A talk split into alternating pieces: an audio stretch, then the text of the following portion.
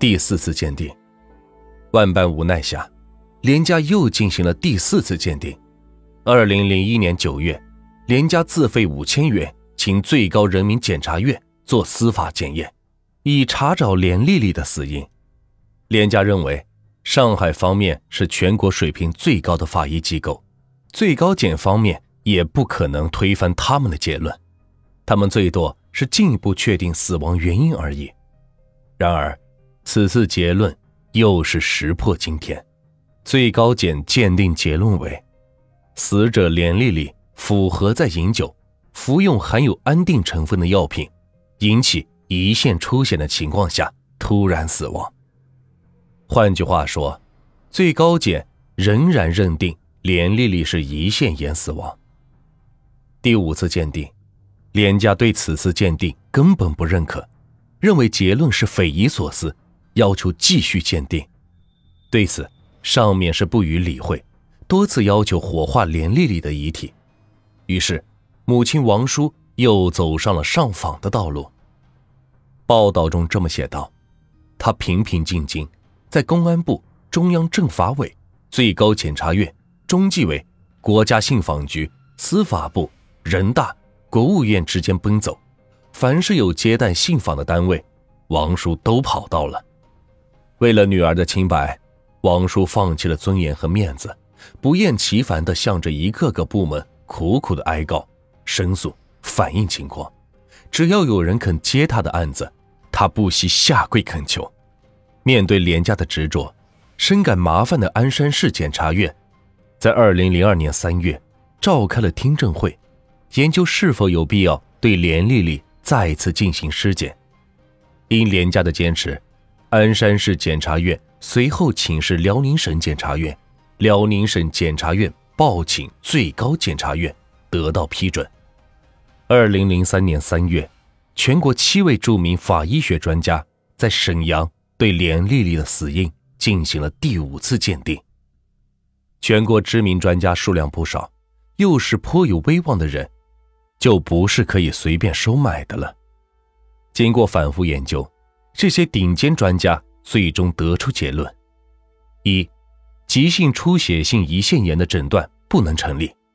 根据本案现有的文字材料及病理组织切片，连丽丽的死亡经过及尸检大体和组织病理学检验所见，均不符合急性出血性胰腺炎的改变。二、根据现有的材料，不排除机械性窒息死亡。连丽丽在短时间内死亡，而尸检和组织病理切片未见致命性外伤及疾病，因此可以排除外伤或者疾病死亡。建议相关部门进一步侦查确认。第五次鉴定又让连家极为兴奋，全国知名专家不但断然否定了胰腺炎死亡的结论，甚至直接可以指出可能是死于。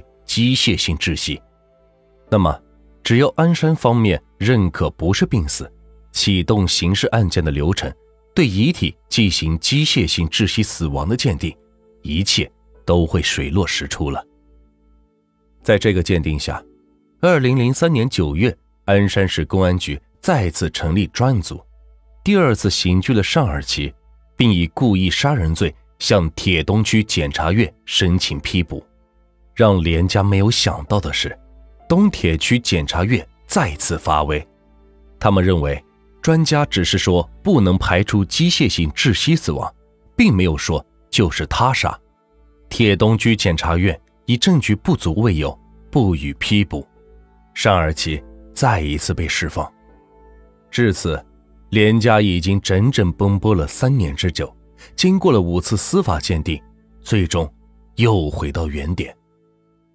全家人顶住各方面的压力，身心俱疲到了极点。尤其是母亲王叔，之前几十年并没有吃过什么苦，这几年为了女儿被害四处奔波，她几乎成为了露宿街头的流浪老太。几个月没见的亲戚，在街上遇到王叔，竟然认不出，像是老了几年。对此，一些知情的人好心的劝告他们。他们也不是不知道他爸爸是什么人，今年他又高升了，谁敢得罪他？你想让尚尔奇坐牢是不可能的，不如让他们多赔一些钱吧，这样才实际点呢。你们夫妻二人不考虑自己，也考虑你们还有一个儿子，算了吧。到了这个地步，连家已经是逼到绝境，他们甚至考虑一命换一命，去杀死尚尔奇，为女儿讨回公道。最终，理智让他们没有这么做。普通的手段已经无效，上访也似乎无用，最终走投无路的王叔决定冒险一搏。二零零四年初，王叔携带各种资料上访，据说还冲击了中南海和人民大会堂去告御状。作为一个母亲，面对女儿惨死四年不得昭雪，自然什么都能做出来。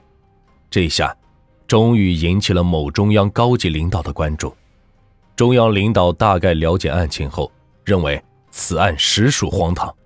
作为国家权威鉴定机构，竟然五次鉴定结果不相同，甚至截然相反。在中央领导的批示下，由公安部进行督办，务必查清这个案件。中央首长发话，鞍山的土皇帝就对付不了了。二零零四年四月八日，公安部在沈阳主持召开了由全国知名的五位刑侦专家参加的案情研讨会。与会专家听取了有关案情汇报后，发现了许多重大疑点，认为应该重新立案侦查。专家们认为，对于是否死于胰腺炎是最基本的医学常识，根本不应该有这种判断错误。胰腺切片组织。根本没有炎症的表现，无论如何不能误判为胰腺炎。专家们认为，这似乎不是医学水平不够，而是故意曲解医学知识，以达到不可告人的目的。会后，鞍山市公安局根据上级要求，重新组成了专案组。这一次就非同小可，不要说鞍山市，怕是辽宁省也是保不住。二零零四年十月十二日，尚尔奇第三次被刑事拘留。知道尚家能量太大，在鞍山关押等于没关。这次尚尔奇被送到盘锦异地关押。不过，地头蛇也不好惹，没有拿到确切的证据，也不能随便进行第六次鉴定。一些抱有同情心的领导找到连家交底，鞍山市公安局也不容易。我们为了办这件案子，也是顶住了巨大的压力，工作已经做到穷尽。现在沙尔奇仍然是以前的态度，拒不交代，我们又能怎么办呢？你知道案子已经过去几年了，查起来是很困难的。公安局已经第三次拘留沙尔奇，这次还是没有查出结果，以后就不能再查了。你们已经这么大年纪了，上访的辛苦和不易。你是知道的，你以后就别再去了。连家听到这个说法，不寒而栗，以为案件又要是不了了之了。万分绝望的母亲王树徘徊在专案组驻地的门口，抱着女儿的照片，整整是哭了一夜。当事人回忆，老人的哭声凄厉哀绝，撕心裂肺，鬼神俱悲。令人是毛骨悚然。听了这一夜的哭声，就算铁人也会感动，更别说是曾经宣誓服务于人民的警察们了。专案组民警一致认为，此案必然有极大冤情。一些民警当即表态：就算以后脱了这身衣服不干了，我也要把案件查清楚，不然这辈子良心难安。这边。专案组开始从外围突破，调查了两个所谓的证人。